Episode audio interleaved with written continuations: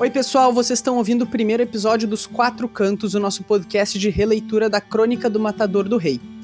A nossa ideia aqui no podcast é a cada episódio discutir alguns poucos capítulos, e no nosso episódio de hoje, chamado Marco do Percurso, a gente vai discutir o prólogo, além dos capítulos 1, 2 e 3. Eu sou Arthur Maia, eu sou mestrando em literatura eu pesquiso fantasia, então tem tudo a ver com o que a gente está fazendo aqui, e conheci a Crônica do Matador do Rei em 2017, então faz mais ou menos um ano e meio que eu tô lendo e relendo esses livros, e por isso a ideia de trazer um pouco dessa discussão para dividir com vocês. Eu também escrevo para o geloefogo.com, que é um site dedicado ao George Martin, e assim como eu, também a Rayane, que está aqui com a gente. Oi, gente. É, eu sou Rayane, eu sou graduanda em História eu também pro Gelo e Fogo. E eu conheci as crônicas do Matador do Rei esse ano e foi amor à primeira vista. Então eu tô muito feliz de estar aqui para poder participar disso com vocês. E a gente tá também com o Eric Alves. E aí, pessoal, eu sou designer gráfico e eu faz bastante tempo que eu conheço. Então já é um prazer falar desse livro. E o Eric também é conhecidíssimo pelas camisetas lindas da, da Crônica do Matador do Rei que ele faz. da qual eu tenho uma. E bom, então vou apresentar um pouquinho a, a ideia do nosso podcast e depois a gente vai já discutir os primeiros capítulos aqui. Os Quatro Cantos, então, foi uma ideia que eu tive junto com a Tainá, que também merece apresentação. Ela não vai participar dos programas com a gente, mas ela vai fazer as edições, uh, que é uma ideia de criar um espaço para os leitores brasileiros, que a gente tem muito pouco, muito pouca coisa sobre isso saindo, e a gente tem muito leitor brasileiro desses livros, né? Então, a ideia foi criar um espaço para a gente discutir com mais detalhe, uh, para a gente poder organizar também as nossas linhas de pensamento aqui. E, e a ideia é fazer, então, programas não muito longos, a gente vai discutir sempre, assim como hoje, vão ser quatro capítulos, vai ser sempre alguma coisa assim. A ideia é que os programas não passem muito de uma hora. Uh, e uma coisa que tem que ser avisada também é que é um podcast de releitura. Então, se vocês estão lendo pela primeira vez e querem ir acompanhando com a gente, estejam avisados que uh, vocês vão receber spoilers né? Porque parte da ideia do, do, podcast é justamente a gente poder relacionar as coisas. Então, coisas que estão lá no início com coisas que estão lá no final. Uh, são todos spoilers que vão aparecer aqui. Então, caso vocês gostem de spoilers, podem uh, ir acompanhando junto na primeira leitura, mas caso vocês não gostem, estejam avisados. Uh, e bom, como eu, eu já tinha mencionado, o, a Crônica do Matador do Rei ela é bem popular no Brasil. Tem vários motivos para isso. Uh, ela entrou numa a publicação dela que entrou numa onda de publicações de fantasia e foi uma das primeiras, né? Uh, nesse dessa geração, digamos. E, e eles se tornaram bem populares mesmo, o que significa que já tem gente falando sobre isso no Brasil. Uh, então, por que que a gente está fazendo esse podcast e não se contentando com vários outros muito bons que já tem por aí. Uh, o nosso motivo é que dessa vez a gente vai querer ir a fundo nos livros. Uh, a gente não vai fazer um episódio de podcast para cada livro. A gente vai fazer os episódios por capítulos. Então é, é, bem diferente do que, do que já tem, né? Que são vários podcasts discutindo o livro de maneira geral. Um deles que eu queria deixar a sugestão para vocês e que tem avisos para tem uma parte sem spoilers e uma parte com spoilers é o podcast do Rei Grifo. Eles já têm. Uh, eu acho que ele só tem do nome do vento. Mas é um podcast bem legal. E para quem quiser uma introdução, que é uma coisa que a gente não vai fazer aqui de uma maneira mais geral, eu deixo recomendado o podcast deles lá. Eu também acho bem legal mencionar o do Caixa de Histórias, que ele tem um para cada livro. E ele sempre faz uma uma leitura dramatizada no começo e acho que isso é bem interessante. Dá para você ter um panorama geral dos três livros antes de começar a ler, sabe? E aí são bem curtinhos também, esse da Caixa de Histórias. Eu cheguei a ouvir os três que ele tinha. Os três não, é os três. Tinha e são bem curtinhos. Ele pega alguns trechinhos e lê e explica mais ou menos o que é. São coisas de 20, 20, 15 minutos no máximo. Então, para quem quer uma coisa mais rápida, é uma opção válida. Mas quem quer uma coisa mais aprofundada, eu acho que do, do Regrifo é, é mais interessante nesse sentido de. Mas ambos são muito bons. É, e, e, também, com certeza, existe muita coisa boa que a gente não conhece. Talvez exista muita coisa ruim que a gente não conhece também. Mas. uh, mas então tá, a gente vai passar agora para o no primeiro quadro, que é, é de fato a discussão né, do, dos capítulos. Antes disso, também, eu acho importante dizer que eu já participei de alguns podcasts na vida, não muitos, mas alguns mas fazendo uma coisa nossa é a primeira vez de nós três. Então, Sim. a gente obviamente vai ter muito que melhorar, a gente vai ter muito que aprender. Uh... Enfim, então a gente vai tentar fazer o nosso melhor, especialmente nesses primeiros episódios. Tenham paciência. Muita, por favor. Tenham tanta paciência quanto a gente teve para conseguir fazer essa chamada aqui. Pois é. É. Bom, então, tá, pra então. gente começar aqui, uh, o livro ele começa no prólogo, né? O prólogo que se chama Um Silêncio de Três Partes. Esse prólogo ele é bem constante nos dois livros. Ele, o prólogo e o epílogo são sempre muito parecidos, têm a mesma base e vão mudando os detalhes deles. E eles são bem curtinhos também. O prólogo aqui ele tem uma página, né? Sim. Eu acho até uma vantagem ter um Os três parágrafos. Né? É, são seis. Seis parágrafos, mas alguns é. deles são tipo uma frase. é, eu acho até uma vantagem ter um prólogo mais curto assim, porque você não fica aquele aquela enrolação para começar a história, e ao mesmo tempo ele consegue criar uma narrativa mais lúdica, fantasiosa, que ele não te conta muita coisa, mas ele já cria um mistério ali de saber quando ele fala aquela última frase, que o silêncio é do homem que espera a morte. Então, a Chile acertou bem assim com esse prólogo. Sim, ele instiga você a querer ler, a descobrir o porquê que ele está esperando a morte e, e a própria parte dos silêncios que ele explica no começo, ela já envolve a pessoa, porque ele escreve de uma forma muito ativa, né? Eu diria. Porque a gente consegue sentir o que ele quis passar, mesmo nessas poucas palavras. Então, quando acaba o prólogo, você quer ler o resto para saber, para entender o, o que chegou a isso, por que chegou a isso. É, esse prólogo, cada vez que eu leio ele, eu gosto mais. Uh, e a, a gente estava conversando antes até sobre a primeira vez que a gente leu. E a primeira vez que eu li esse prólogo, eu tava morrendo de sono. Numa fila de oculista. Então, assim, eu não entendi nada. Mas conforme eu volto para ele, sempre tem coisinhas a mais.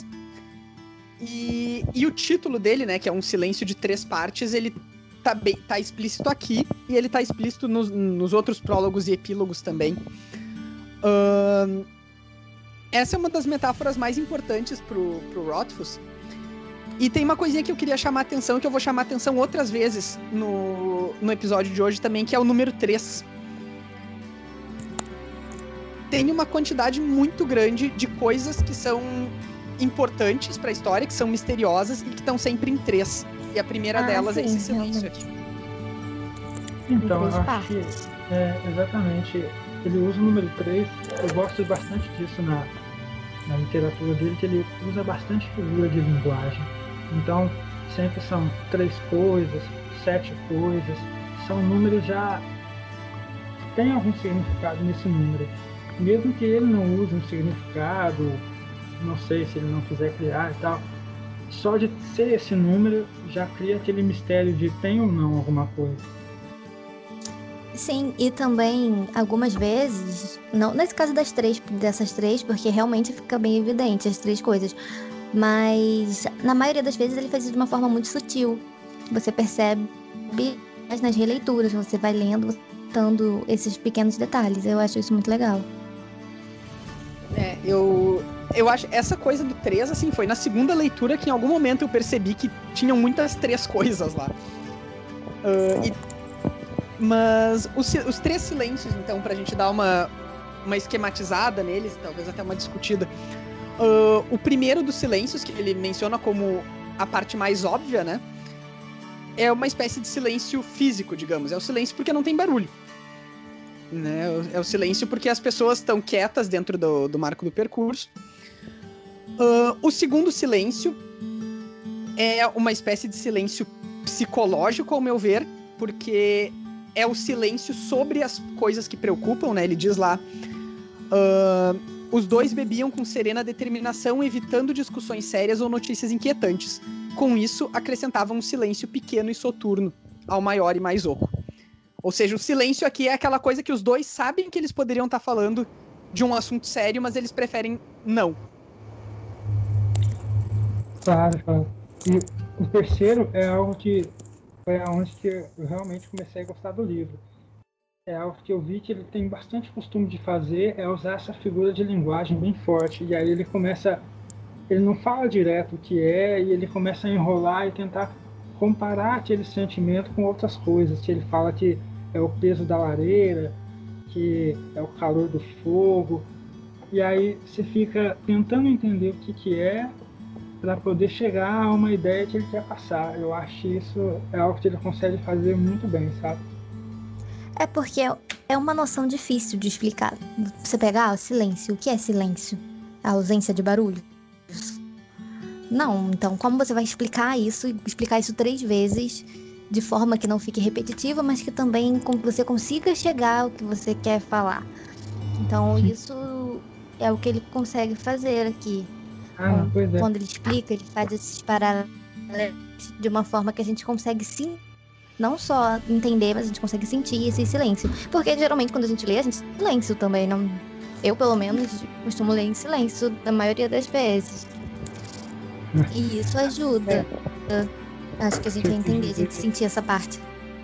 É, o que eu quis dizer mais é que ele usa isso durante todo o livro, não só para explicar essa parte, claro, ah, mas sim. sempre que ele quer passar uma ideia, ele usa bastante da figura de linguagem. Às vezes chega a ser até um pouco desnecessário em algumas partes, mas eu acho que ele faz isso muito bem, fazendo comparações não muito habituais, você está esperando, sabe? Sim, eu acho que, que o, o que mais tem valor, a escrita dele é isso. Ele não se preocupa também em não, em não vamos supor, em escrever as coisas fáceis pra gente, pra você ler e você, ah, já entendi. Não. Você lê, depois você relê, você precisa de fato compreender mesmo que só lê e ah, já pula. Acontece às vezes, dependendo da, do livro que você está lendo, você lê de uma mais superficial. E nesse você não consegue fazer isso. Você precisa ler de uma forma mais profunda, porque tá mesmo nos detalhes que ele escreve e o valor da obra dele é essa, a escrita que ele tem. Desses detalhes pequenos, as figuras de linguagem mesmo que você falou, que eu pessoalmente eu vejo muita gente reclamando, que fala que enrola muito, que é muito longo, que é desnecessário, mas não é. É porque tem um propósito dentro e é esse, é fazer entrar dentro da história mesmo. É, uh, tem, tem uma outra coisa que eu acho particularmente bonita aqui nesse prólogo e que ela só faz sentido quando tu já, já conhece, né? Uh, mas ele fala aqui, quando ele vai falar do terceiro silêncio, ele começa dizendo que. Cadê, cadê? Poxa, eu perdi. Mas é, enfim, ele diz. Aqui, achei. É no primeiro silêncio, na verdade, perdão. Se houvesse música, mas não, é claro que não havia música. E, e bom, pro leitor que acabou de abrir o livro não é claro, né? Porque Sim. tu não sabe qual é a relação do Wolf com a música e o como é que e, e, o porquê que é, é horrível o fato daquele silêncio em específico, de não ter música, de não ter. de ele não estar tá podendo ser músico, né? E quando tu tá relendo, tu percebe que, bom, então é, é mais uma coisa que demonstra que alguma coisa muito grave aconteceu.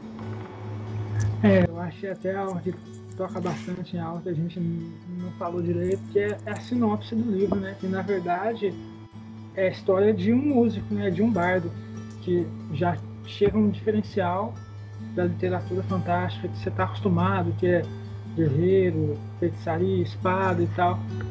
Que ele vai contar a história essencialmente de um músico, por mais que ele seja guerreiro e tudo mais, se torne um herói, um herói no começo ele é um músico. Sim. É. E essa também o fato de, de, do leitor inicialmente não saber, numa releitura você sente mais, você entende mais também o peso desse silêncio. Que eu digo assim, né? Dentro desse contexto da, da explicação. É, quanto mais tu conhece o Kvof do passado, mais tu entende o, o quão horrível é Sim. o que aconteceu no, né, pro presente estar tá desse jeito. Sim, e no final, no terceiro silêncio, fala que é o maior silêncio é o dele. Então, uhum. é o personagem que, que a gente acaba conhecendo no decorrer do livro é, é uma coisa pesada até, quando você para pra pensar. Uma pessoa comunicativa, uma pessoa que gostava de música, de contato. Então, isso conforme a gente vai lendo, vai, eu acho que faz a gente gostar mais ainda desse começo. Uhum. Bom, uh, virando a página, então, né, a gente vai agora pro capítulo 1, o capítulo que se chama Um Lugar para Demônios. Uh, uma coisa que é particularmente interessante, que é a primeira cena desse capítulo, é que o livro começa com uma história. E é a história do Taborlin, né, do, dessa lenda dentro do universo. Uh, e é uma história que, novamente, como eu já tinha comentado pra, com vocês aqui antes, ela tem várias três coisas. E, e quando a gente relaciona o fato de que essa história é digamos, a história dentro do universo é cheia de simbologias com três, né? E o prólogo anterior também é focado numa simbologia de três. A gente percebe que a gente está lendo uma grande história, a gente está lendo um épico para eles, né? O Kvof faz parte de um épico, ele é uma lenda ali. Tanto quanto o Taborlin. Uh, então, são três, são três repetições do três aqui. Ah, então. ele, o Taborlin tem três ferramentas, depois ele tem três moedas, e o demônio tem três medos. Esses aparecem todas essas vezes essa ideia aí. É, esse uso dos três, que ele sempre fica repetindo, eu acho bem legal que ele começa a criar uma uma mítica para a história, para você saber o que significa esses três. E o fato dele começar com uma outra história, eu acho que cria uma profundidade maior no livro. E acaba que você vê que não é só mesmo um mundo de fantasia, que tem uma cultura ali. Eles contam histórias como as pessoas costumavam contar. E eu acho que você começa a querer descobrir qual é o fim dessa história. Ele não chega direito no fim e tal quem é esse tabuzinho, e aí você vai ver, é uma história totalmente diferente, que você não sabe se tem relação, e que eu espero ver no terceiro livro. É, e também tem outro três nesse capítulo, na verdade. Porque quando eles estão falando da, da cançãozinha, né, da lenda do latoeiro, uhum. também no final termina com três coisas. É, o primeiro é uma vida, né, quitada, a segunda é duas, se for de graça, aí termina com três, que, que se você, no caso, você vai pagar três vezes pela ofensa que você praticou. Então também tem esse três dentro desse, dessa, desse primeiro capítulo ainda. E que, de novo, eles. O que eu. Uh, além de, de ser mais um três dentro do capítulo, ele tá na parte de conhecimento popular que aparece no capítulo, digamos. Tem uma história, Sim. que é uma história oral contada, tem uma, uma. Como é que é o nome disso? Uma cantiga, uma coisa assim, um versinho. É. E isso mostra que aqueles personagens, eles gostam muito dessa. Ou aquele mundo gosta muito, né? De, de repetir isso como, sei lá, como uma expressão, como um, uma simbologia mesmo. Na verdade, eu acabei de reparar que dentro desse ainda acaba tendo mais uma, porque também são três versões dessa mesma cançãozinha que eles cantam no. Meu Deus. Nesse capítulo.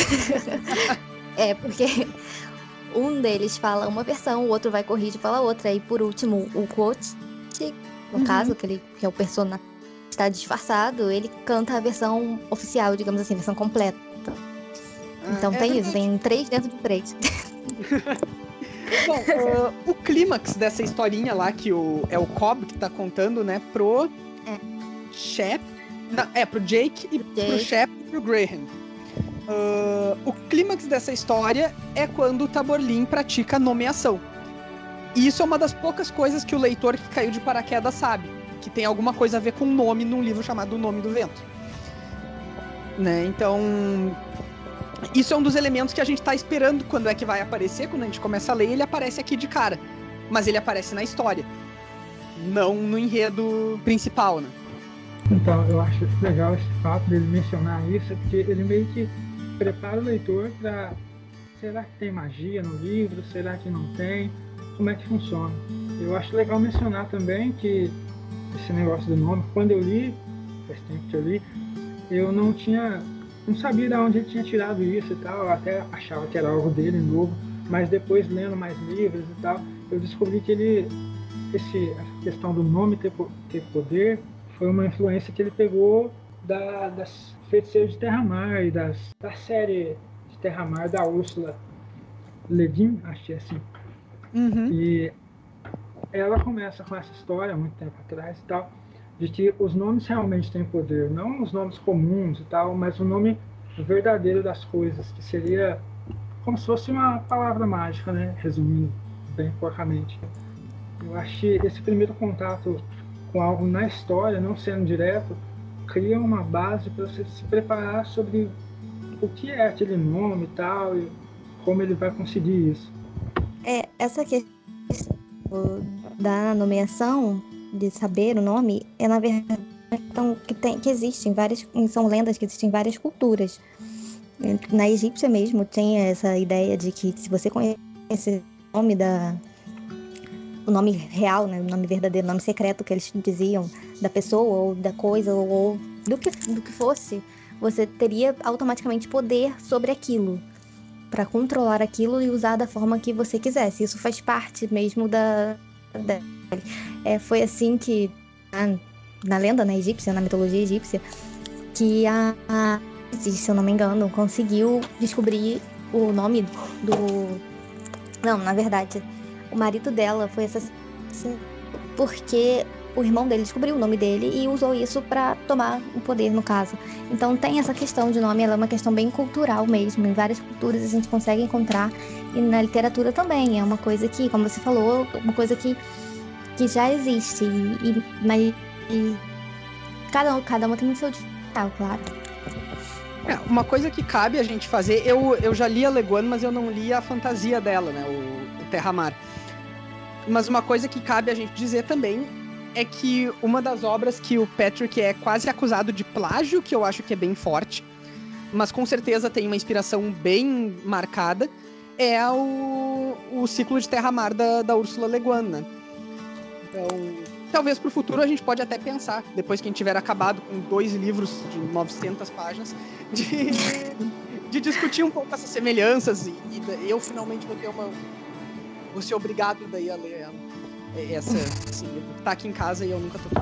Mas... É, é, é, bem, é bem visível assim, a semelhança. Você vê que realmente, acho até pela diferença de época, não, não é bem. Chega a ser. Não dá para comparar com um plágio. É bem uma. Eu acho mais uma homenagem, assim. Porque eu li a Leguin e depois eu li ele. E eu fiquei realmente impressionado. Assim, é, parece que é o mesmo universo, assim. É, ela é incrível. Bom, não vamos falar dela tanto. Uh, outras coisinhas que aparecem ainda na história do Saborlin, que eu queria só passar rapidinho aqui mesmo, mas que a gente já tem algumas menções ao Chandriano, né? Sim, que logo no começo. Logo depois a gente vai ver como... Antes até da nomeação. É, antes da nomeação. Tem as lâmpadas que queimam azul. E, e depois alguém menciona, acho que é o... Eu acho que é o, o Cobb mesmo, quando tá contando a história mas eu perdi aqui. De que o, o Chandriano foram as primeiras seis pessoas a recusar Teuhu. E isso é interessante porque a história que a gente lê do Chandriano é a história a respeito do Lanry e da Lyra, né? E a gente também tem a história de Teuhu. Então, que é uma história diferente. Então, tem de cara aparece essa justa posição de mitologia que aqui a gente não tem como entender, mas quando a gente vai reler, dá para ver que eles estão misturando as coisas, né? Sim, e na verdade, parte tem o que eles explicam, né, que seria as primeiras seis as sete pessoas que negaram, corrige falando que não, que porque é um demônio. Então também faz ligação com o título do capítulo, que você já fica na dúvida quando você lê na primeira vez, será que é ou será que não é? Qual é a versão no... que é correta? Falando no título do capítulo, um lugar para demônios, chega o Carter, né, na, na pousada do Marco do Percurso, e ele foi atacado. A, a égua dele morreu, né? Ele foi atacado por um bicho que depois a gente vai entender que se chama Skrael. Skrael, enfim, isso aí. E aí então tem toda essa. O pessoal fica bem assustado, eles não sabem o que aconteceu, é, começam a falar de demônios. É quando o, o Kot vem e se mete, né? A primeira vez que a gente. A primeira não, é a segunda já. Que a gente vê ele se metendo e tentando acalmar a situação. É. E tem uma frase que eu sou um imbecil porque eu marquei ela no meu livro em inglês e não em português. Então. ela tá em algum lugar aqui. Mas que o Kot mesmo diz. Todos sabem. Não, não me lembro quem diz. Diz: todos, sabe, todos sabem que há demônios no mundo. Eles pertencem às lendas. Só que, bom, a gente sabe, o leitor, que a gente tá lendo uma lenda. Né? A gente tá lendo a história de uma lenda. Então, faz todo sentido aquele demônio tá ali. Não, eu achei que a parte que você estava falando. É, é claro que haviam demônios no mundo, mas eram como os anjos de Telu, iguais a heróis e reis. Seu lugar era nas histórias. Eles pertenciam ao Era uma vez. Essa é a parte. É isso aí, muito obrigado. Uh, então, é, é isso, né? Eles pertenciam ao Era uma vez. Só que a gente tá lendo um Era uma vez.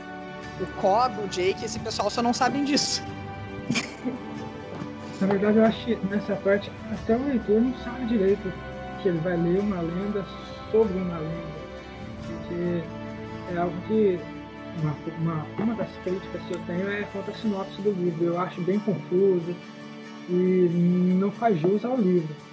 Pelo menos a essa... sinopse do, da edição brasileira. É, essa sinopse aqui, a primeira frase é horrorosa. Não, Ninguém é... sabe ao certo quem é o herói ou o vilão desse fascinante universo. Exatamente. É tipo, então, não, a gente sabe sim. É, exatamente. E acho que nessa, nessa parte você ainda não sabe direito como vai, vai seguir essa história, como ele vai ficar tão, tão lendário assim. Você tem, você tem indicações a isso quanto, por exemplo, o texto da orelha, que tem o nome dele, não o nome do, do dele como hospedeiro. Mas fora isso, até aqui ele ainda só é, só é um hospedeiro que parece saber mais do que um hospedeiro normal. É. E eu acho legal que quando aparece esse Skrael, essa criatura, ela te abre a possibilidade de que o livro vai ter realmente criaturas fantásticas, porque sempre quando eu começando a ler uma história, eu fico me perguntando, ah, será que vai ter, como vai ser a fantasia e tal. Agora ele abre a possibilidade para criaturas fantásticas, assim, no mundo, mundana, mas é algo que ele te frustra depois, no final do livro, com aquela criatura que você espera ser um dragão, e, e depois você leva um golpe bem decepcionante. Na verdade, não. é assim. É que eu estava, ia falar mesmo do personagem do Quote. Porque a gente sabe que ele vai ser importante porque logo a gente já termina daquele jeito, daquela, daquela, né? No mistério e tudo mais. Só que eu, eu cheguei a ler esse, esses primeiros capítulos, eu acho que vezes. Porque eu começava a ler o livro e não terminava, e começava e não terminava. Então eu sempre voltava nessa parte. E uma coisa que, que acontecia muito, pelo menos comigo, era que lendo esse primeiro capítulo, eu até esquecia dele. Quando ele não era mencionado, eu sabia que ele estava lá, porque ele estava no fundo da história. Mas você se envolve na história que o Todd e os outros estão contando, você acaba esquecendo dele até ele aparecer. Então você, assim como os personagens que estão lá esquecem dele, ficam surpresos quando ele interage, eu também fiquei. Porque, por, por essa questão. Até aí a gente não sabe quem ele é ainda, ele ainda é um personagem misterioso. A gente sabe que ele é importante porque lá no início a gente tem, né, um indício disso. Mas a gente não tem como ter certeza, a gente não sabe quem é, o que ele fez, se ele é o mocinho, ele é o vilão, o que, que ele tá fazendo ali. Então, isso, isso aí também, quando a gente relê, quando a gente lê o livro todo e vai rir, a gente já tem uma visão diferente. É, é verdade. E eu, eu sentia isso também, assim, de tipo, às vezes tu esquece, porque ele tá fora de foco na maior parte do tempo, né? Sim. Bom, logo depois, então, que a gente tem essa sequência aí do, do Skrael, o Coto fica sozinho, né? É, o pessoal vai embora e tal, e aí ele tem um tempo só com ele mesmo. E tem algumas coisas interessantes aqui. A primeira delas é que a gente vai começando a se localizar que lugar é esse que a gente está lendo, né? Onde é que é o marco do percurso. É claro que até hoje a gente não sabe onde fica a pousada no mapa, mas a gente sabe que ela fica no meio do nada.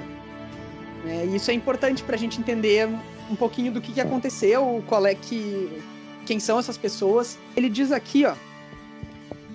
Horas depois, o hospedeiro se postou à entrada do, da marco do percurso e deixou os olhos relaxarem na escuridão.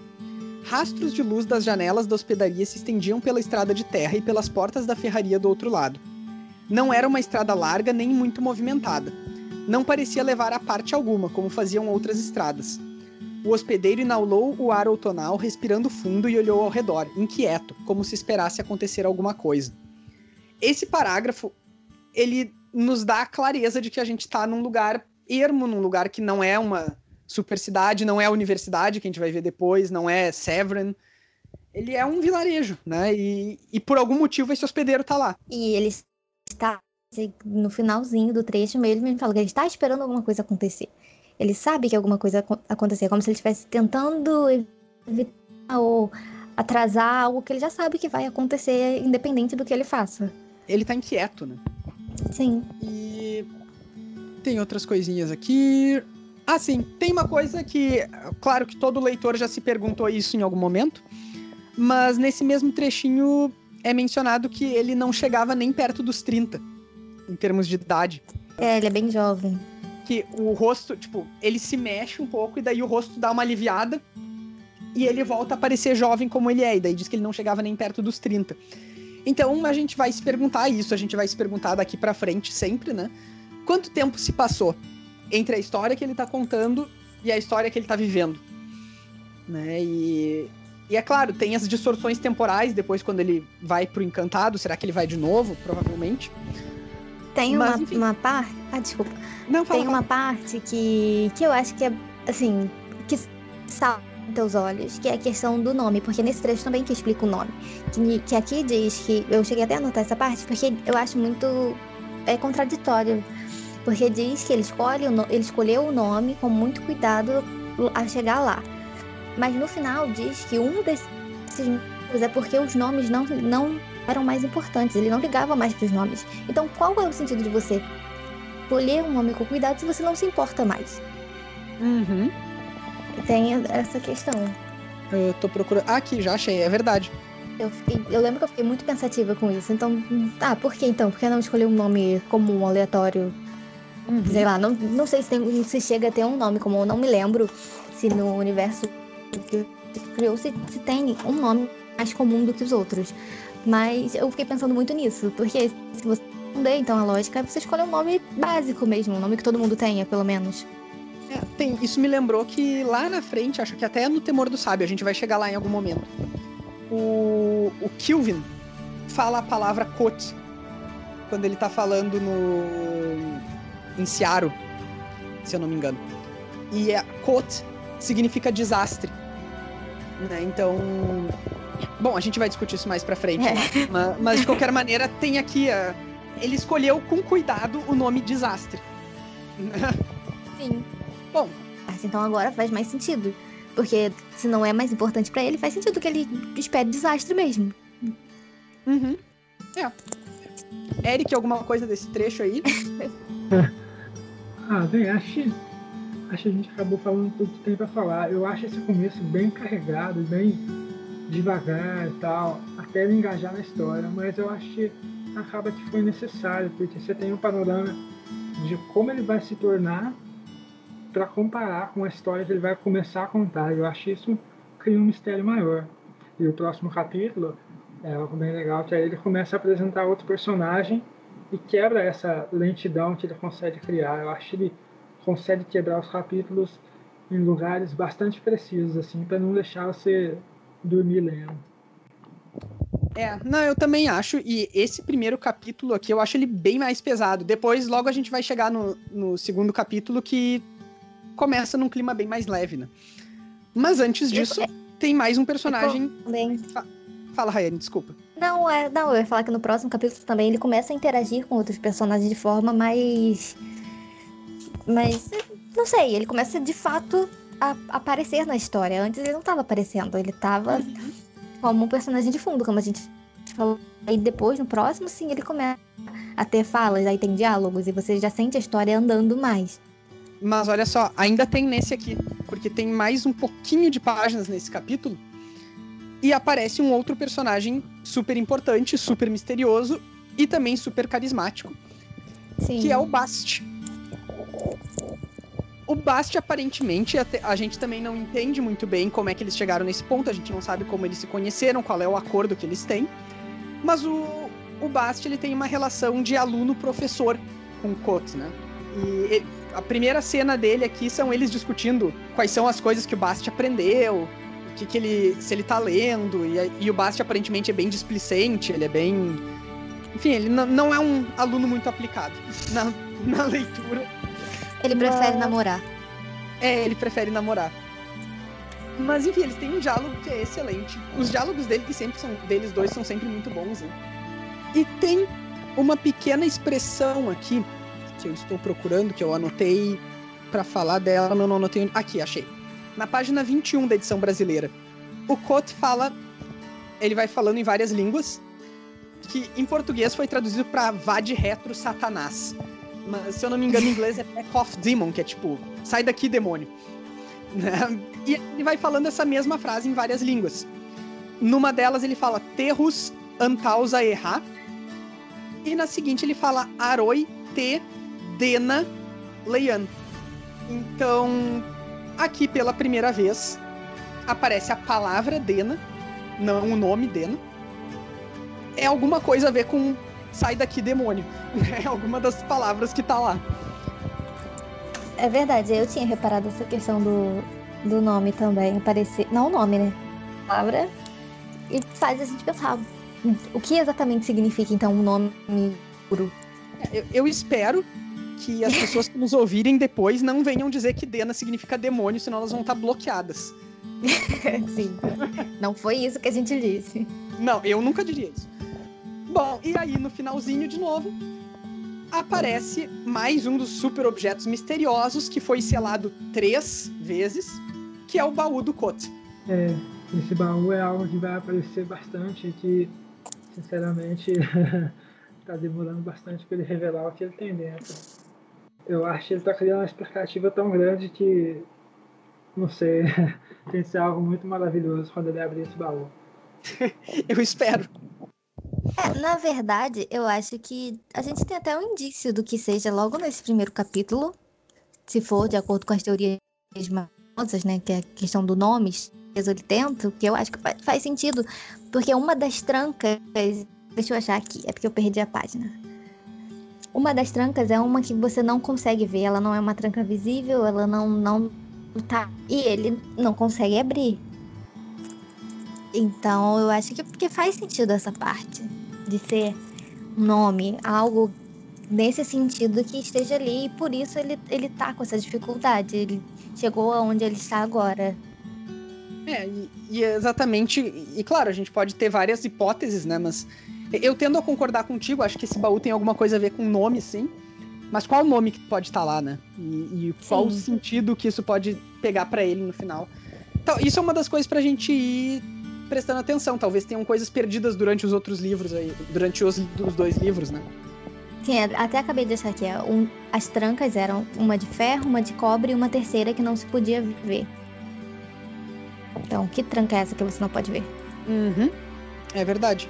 Bom, tem uma, só um outro um último comentário, porque depois o capítulo ele vai pro dia seguinte, né? E aí fala um pouco da rotina do Koto nesse dia seguinte. E é mencionado uma figura que é o Rei Penitente. O Rei Penitente vinha enfrentando dificuldades com os rebeldes em Rezavac. Uh, bom, a gente sabe que o livro se chama A Crônica do Matador do Rei. Ele em algum momento matou um rei, a gente vai discutir bastante isso mais pra frente, acho que não tem tanto material nesses primeiros capítulos ainda. Mas a gente sabe que o atual rei é o rei penitente. É o é, primeiro que chama a atenção, porque quando você vê o título, você já espera algo assim, o que vai levar aquilo, então você já espera que, que isso já seja explicado. Mas não é. Então, quando aparece algum rei, alguma coisa assim, você já fica atento, esperando que tenha alguma coisa a ver. E, aqui também é marcado que eles estão em guerra, né? Que tá acontecendo alguma coisa. A gente já sabe que a gente tá no meio do nada, que as estradas estão ficando difíceis, que o lugar é desolado e agora tem esse Os rei impostos penitente. estão aumentando. É, e agora um rei penitente com dificuldades com rebeldes, né? Sim. Eu mencionar uma coisa lá no começo que eu acabei esquecendo. Antes até do. Ai meu Deus, olha só, esqueci o nome dele. É o Graham que, que se machucou. É, eu não lembro, é mas é o.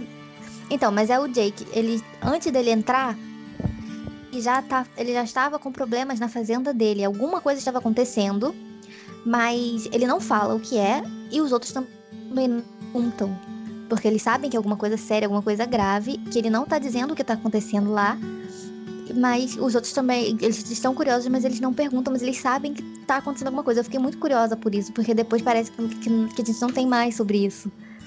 É, esse, não- isso eu- que tu mencionou agora é o segundo silêncio, né? Sim, O cara meio que diz que alguma coisa ruim aconteceu, mas ninguém pergunta.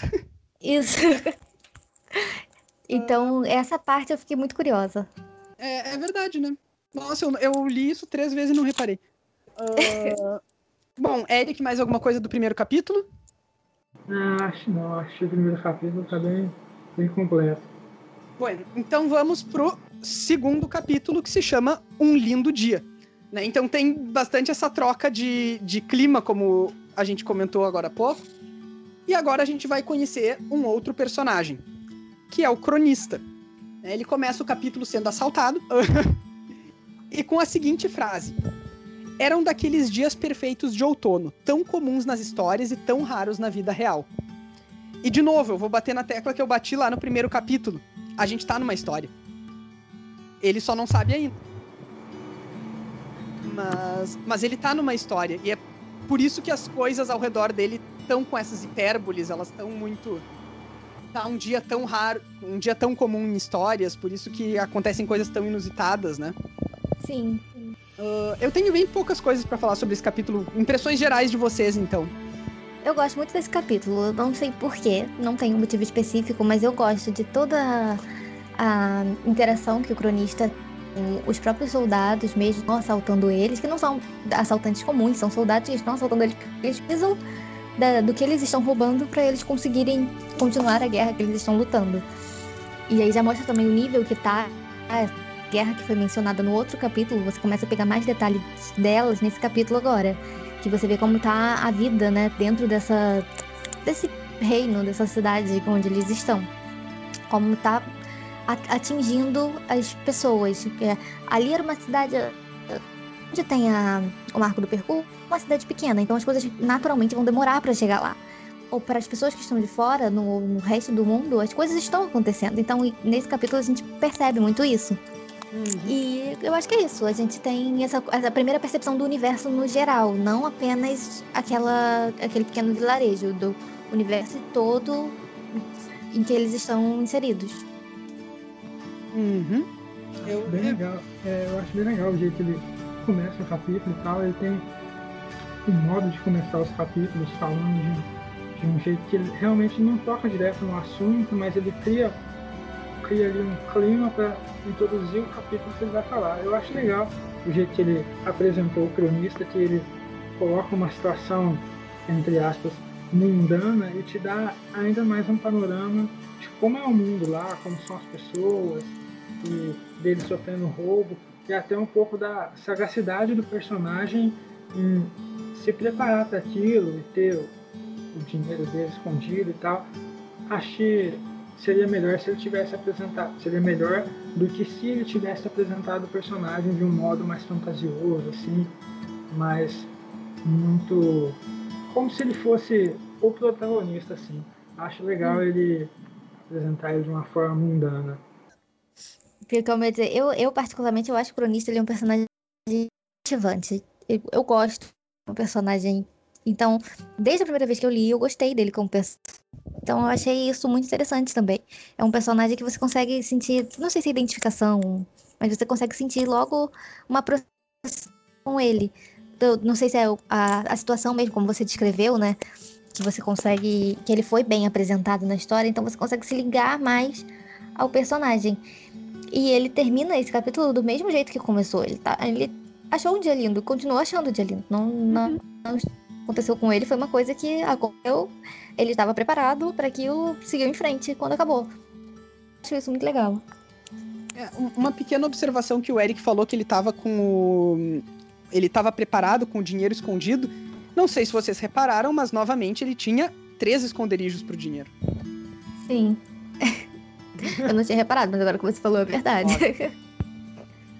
Bom, então vamos pro último capítulo que a gente vai discutir hoje, que é o terceiro capítulo chamado Madeira e Palavra. É, esse capítulo ele começa uh, com o Graham trazendo uma encomenda pro Cote. Né? E essa encomenda é, o, é a espada. É o suporte para a espada. É o suporte, é o suporte, perdão. Isso mesmo. E aqui tem uma frasezinha em algum lugar que eu perdi, que ela menciona como as cores do Kot se apagaram. E isso é durante o diálogo dele com o, com o Graham. Tá, eu achei aqui. É, os gestos do hospedeiro não eram tão extravagantes. A voz não estava tão grave, nem os olhos luminosos como um mês antes. A cor parecia paca. Estavam menos cor de espuma do mar, menos verde grama do que tinham sido. Agora lembravam um musgo do fundo de uma garrafa de vidro verde, e o cabelo, que costumava brilhar com a cor da chama, parecia agora vermelho. Apenas cor de cabelo vermelho, na verdade. Então, mais uma vez, eles estão marcando o como o Koto ele tá desconfigurado, ele tá mais não é mais fraco no sentido de, sei lá, de poder, mas mais fraco no sentido de personalidade, né? Ele tá cabisbaixo. Comum. É, comum. Quando a gente conhece ele, como a gente mencionou antes, é um choque. Sim. Acho legal essa forma dele apresentar ele, descrever ele. Como eu falei, ele usa bastante figura de linguagem e tal, comparando o cabelo dele, a cor dele com outras coisas. Que ele consegue fazer isso melhor em primeira pessoa, mais pra frente, mas agora ele usa muito bem isso.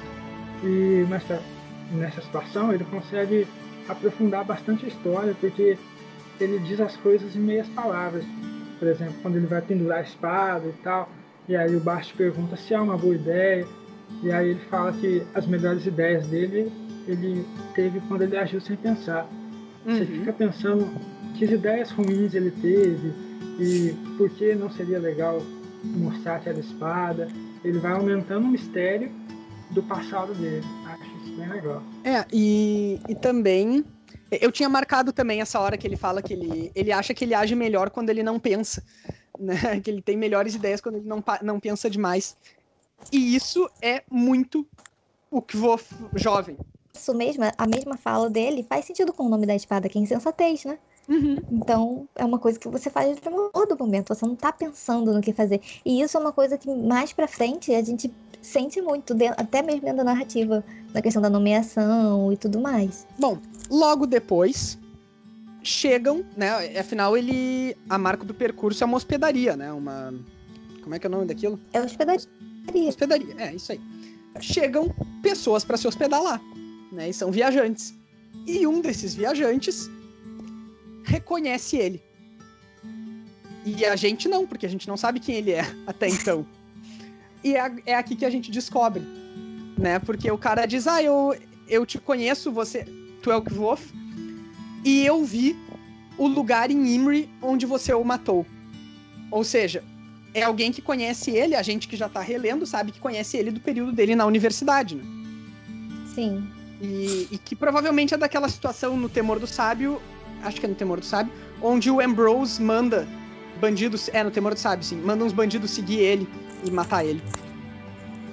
Então, engraçado que ele faz essa referência, mas ele também não deixa muito claro aí pra pessoa que tá lendo a primeira vez. Quando eu li a primeira vez, eu achei que ele tava falando de o Ret ele matou o tal rei, que ainda não fala. E aí você fica naquela dúvida de quem que ele matou e tal. E aí quando ele chega em Nime e vai pra universidade, eu fico esperando aquela, esse momento. E acaba que ele vai só aumentando o mistério e vai enrolando para te contar as coisas. De fato. E aqui, na verdade, quando a gente lê o cara perguntando se ele é o Kvof, a gente não sabe, né? Não, é porque aqui também, nessa parte, quando ele, o cara reconhece ele, a gente também tem a primeira, o primeiro indício. O indício que eu digo assim, né? Fora a sinopse, da ligação dele com a música. Porque ele menciona ter escutado ele cantar também, que foi quando teve certeza que ele era ele, por ter escutado a voz. Aham. Então, eu acho que é a primeira menção que a gente tem a, a essa parte. Também é importante no narrativo. É, ela faz E uma outra com o coisa- que tá dito lá no prólogo. Né? Sim, e uma outra coisa é que, voltando naquela questão da, da aparência dele estar mais fraco e tudo mais, quando ele pegar a espada também, a mão dele treme, ele não consegue. Então isso também é um outro indício de, de- além da aparência, que tá diferente, de como ele está mais fraco também. E, e aí, como eu tava dizendo aqui, ele até aqui a gente não sabia, né, se o cara que tava acusando ele de ser o tal Kvof tava falando a verdade. E ele se faz de louco lá e tal, e daí depois ele vai até o Bast e diz pro Bast apagar o cara. Então, o cara sabe. E, e isso me pegou de surpresa todas as vezes que eu li, porque por mais que eu já soubesse o que ia acontecer, eu acho muito engraçado. É, Você vê essa necessidade dele de proteger essa identidade, né? E aí, é claro, você sabe que ele matou o rei e tal, mas sempre parece que tem algo a mais ali. Você precisa tentar entender por que ele precisa tanto se esconder além de matar o rei. Ah, e eu acho muito engraçado porque o cara que reconhece ele é um pobre coitado, né? É, exatamente. E Acaba aí ele que chega lá e, e, tipo, faz apagar o cara. não tinha tanto motivo assim para ele se esconder, né? E aí você fica tentando descobrir por quê. E aumenta o mistério, porque esse cara já menciona que ele viu o lugar onde ele matou alguém, que nessa altura, quando a gente lê pela primeira vez, a gente não sabe. Como você falou, a gente imagina o, o rei, né? E então a gente pensa isso. O que dá a entender é isso. Então você pensa assim, ah, ele é perigoso, alguma coisa ele fez. Mas o que? Como ele fez?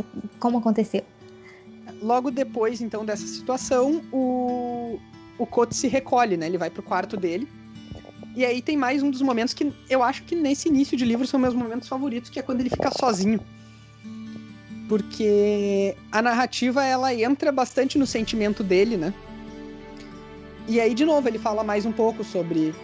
Uh, não, não parecia perceptivelmente mudado em nenhum sentido, exceto talvez por ter andado um pouco mais devagar e pelo fato de a centelha acendida em seus olhos, pela atividade da noite estar mais apagada. Então a gente vê como ele tá uh, low profile, né? Ele tá, enfim, quietinho e discreto. E, e é assim que ele fica lá no quarto dele.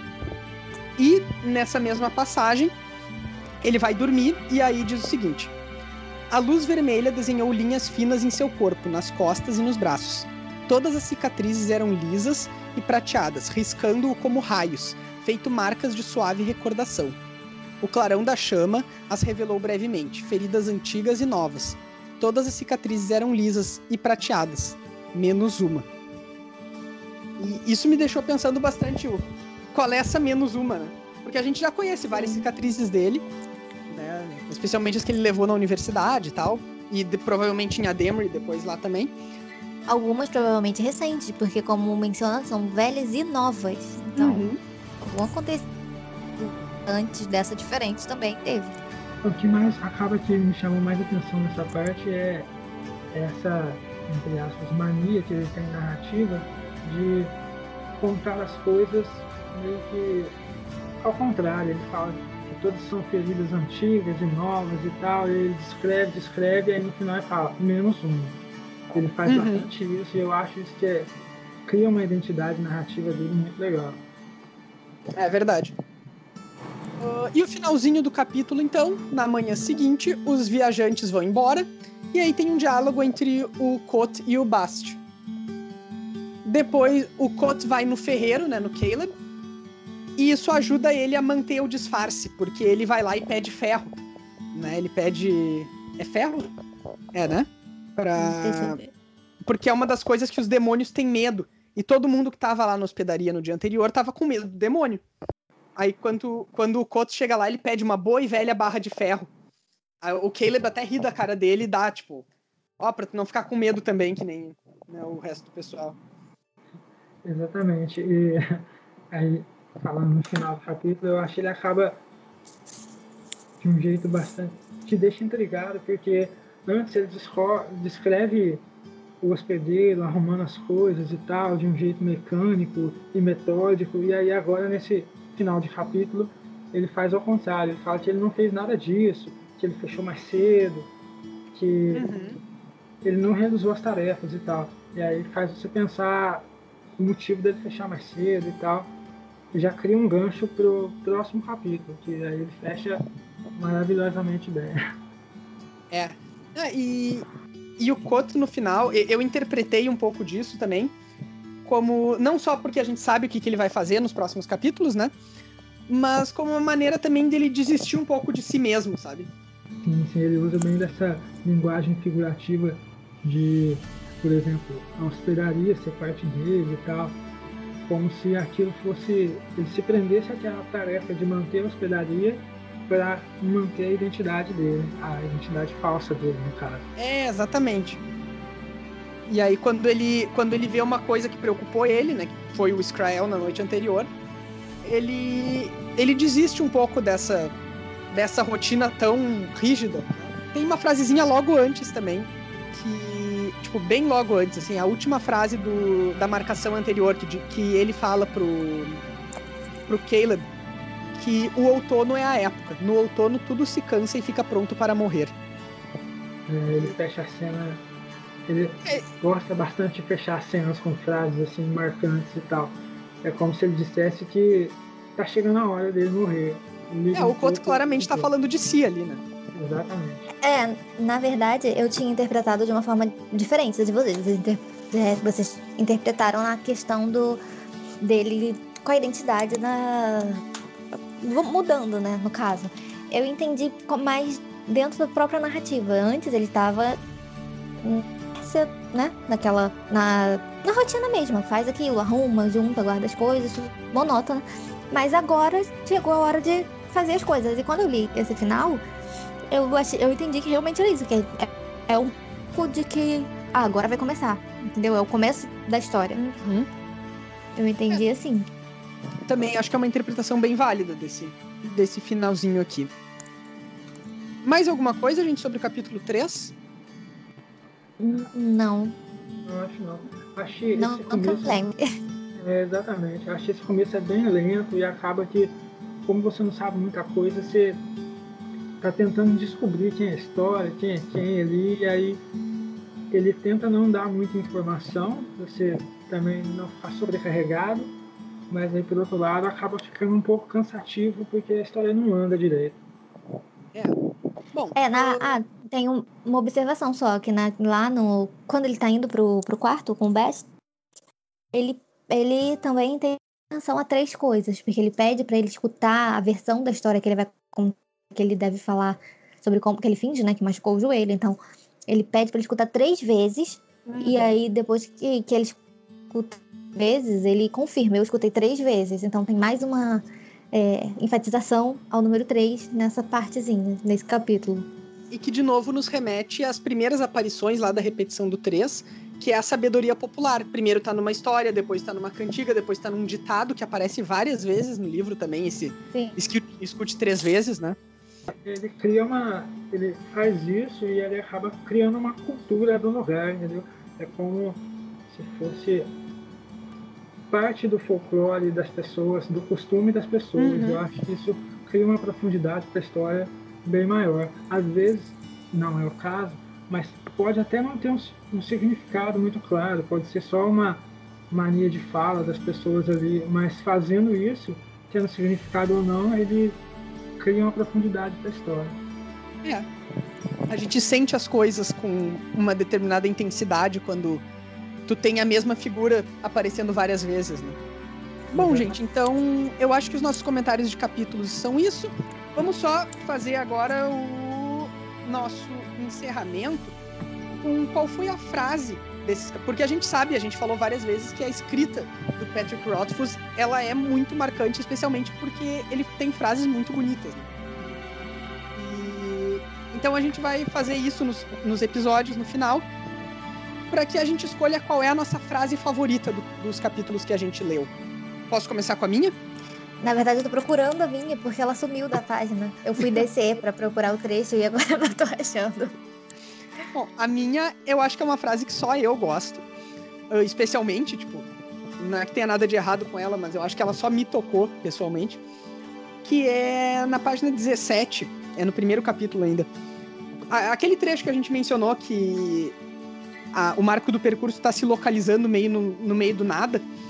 Ele diz lá que não era uma estrada larga nem muito movimentada. Não parecia levar a parte alguma, como faziam outras estradas. Eu gosto pessoalmente disso porque isso vai me remeter a um capítulo que eu amo do segundo livro, que se chama A Estrada para Tinui. Né, que, que é a estrada. Como é que era?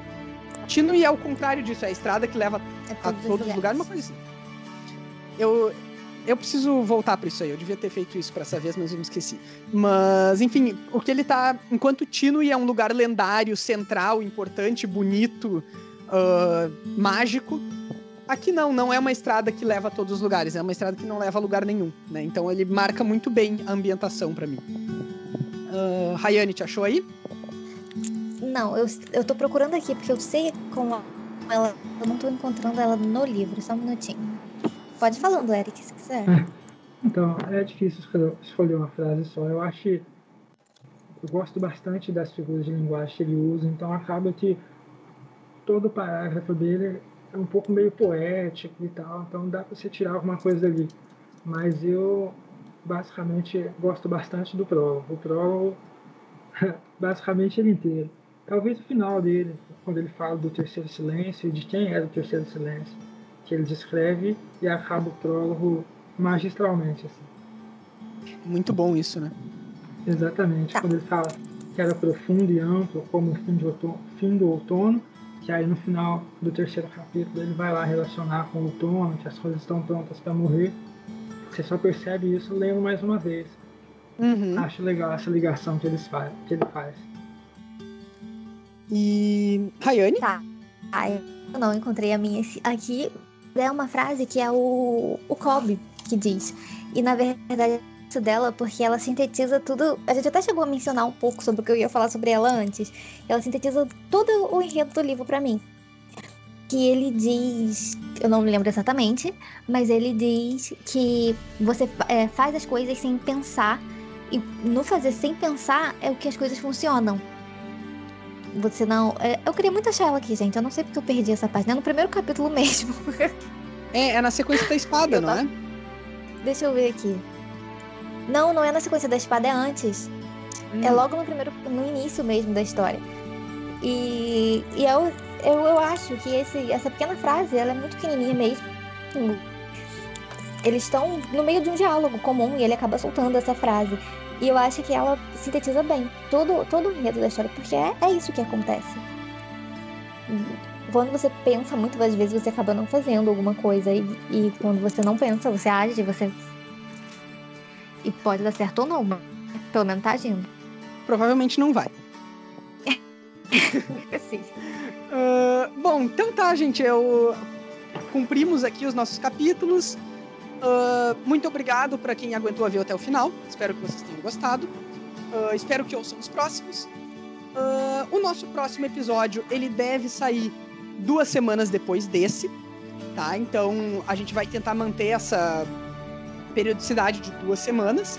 Uh, e no próximo a gente vai discutir os capítulos 4, 5, 6 e 7. A gente vai parar logo antes do Cote começar a contar a sua história. Então todo esse restinho de introdução vai ser no próximo. Uh, e se vocês quiserem comentar alguma coisa, se vocês quiserem fazer perguntas, fazer sugestões, uh, enfim, reclamar ou elogiar, o que quiserem, vocês podem se comunicar com a gente e a Rayane vai dar os endereços aí. Então, nós estamos no Facebook, vocês podem encontrar a página Os Quatro Cantos, exato nome, pode procurar lá. Nós vamos estar lá. No Twitter também, com os quatro cantos, a, os cantos, a, arroba os underline cantos. Vocês quiserem procurar pelo usuário. E caso prefiram mandar e-mail, você pode mandar para podcast cantos@gmail.com. Nós vamos responder nos três. Então, para quem tiver alguma dúvida ou alguma dica ou algo a acrescentar, ou algum comentário que seja, sintam-se livres para entrar em contato conosco. É, a não ser que se falar mal da Dena, eu deleto o comentário. então tá, gente, muito obrigado. A gente se vê em breve, então. Valeu. Obrigada pela atenção, gente. Até a próxima.